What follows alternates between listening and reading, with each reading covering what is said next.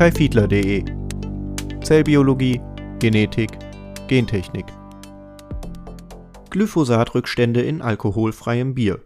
Krebsgefahr oder heiße Luft? Eine Untersuchung der Stiftung Warentest zeigt, dass in 18 von 20 alkoholfreien Biersorten Rückstände des Pestizids Glyphosat nachweisbar sind. Damit reiht sich das alkoholfreie Bier in eine Reihe von Nahrungsmitteln ein, die ebenfalls nachweisbare Rückstände des Pflanzenvernichtungsmittels enthalten: Brot, Brötchen, Haferflocken, Kekse, Bier, Wein, Erdnüsse, Honig. Sind die Lebensmittel mit nachweislichen Glyphosatrückständen giftig? Eher nicht. Die gefundenen Rückstände liegen deutlich unter der erlaubten Tagesdosis von 0,5 Milligramm pro Kilogramm Körpergewicht die Rückstände werden über den Urin wieder ausgeschieden. Die höchste im Bier gemessene Konzentration an Glyphosat betrug 28 Mikrogramm pro Kilogramm, sodass etwa 1000 Liter von diesem Bier getrunken werden müssten, um die erlaubte Tagesdosis zu erreichen. Der Nachweis von in der Landwirtschaft häufig verwendeten Pestiziden in Nahrungsmitteln ist zu erwarten Pro Jahr werden in Deutschland etwa 5000 Tonnen glyphosathaltiger Pestizide verkauft und machen somit rund ein Drittel der insgesamt verkauften Pflanzenvernichtungsmittel aus (Stand 2015). Auch andere Pestizide lassen sich in unserer Nahrung finden, Glyphosat ist davon eines der am besten untersuchten.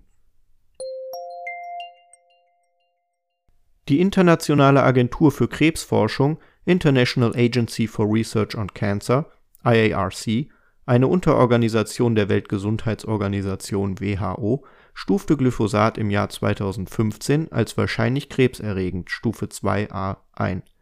Die fünfstufige Skala der IARC reicht von Kategorie 1 „ krebserregend für Menschen “bis Kategorie 4 „ wahrscheinlich nicht krebserregend für Menschen “. Inwieweit Glyphosat krebserregend ist, ist in der Wissenschaft stark umstritten Dabei hängt das Ergebnis nicht nur davon ab, wie das Pestizid dem Versuchstier verabreicht wird (oral oder gespritzt), sondern auch wie viel (Dosis) und wie lange (Dauer). Hinzu kommt auch ein in der Wissenschaft oft verschwiegener Punkt, weil er offiziell nicht existiert: Das Ergebnis hängt vom Forscher ab.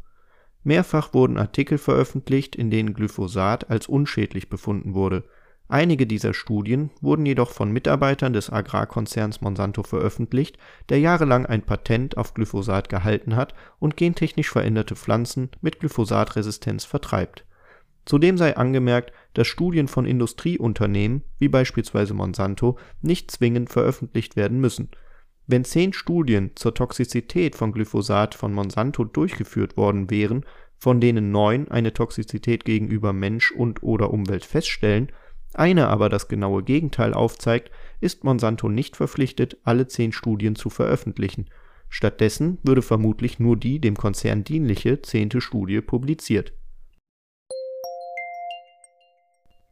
Was folgt aus den Befunden von Stiftung Warentest? Generell ist zu erwarten, dass Rückstände häufig verwendeter Pflanzenvernichtungsmittel oder Düngermittel in der Nahrung nachweisbar sind Wichtig ist hierbei zunächst, dass die gefundenen Mengen weit unter den zulässigen Grenzwerten liegen und somit für den Menschen ungefährlich sind. Auch ein allgemeines Verbot von Glyphosat würde das Problem nur verschieben, da anstelle von Glyphosat andere Pestizide eingesetzt werden würden, deren Abbau im Boden länger dauert oder deren Wirkung auf Mensch und Umwelt weitaus weniger gut erforscht ist. In Bio-Lebensmitteln wurden bislang keine Glyphosatrückstände gemessen sodass hier zumindest eine Alternative vorliegt. Die Messergebnisse legen jedoch nahe, den Pestizideinsatz in der konventionellen Landwirtschaft schnellstmöglich zu reduzieren und auf nachhaltigere Landwirtschaftsformen umzusteigen.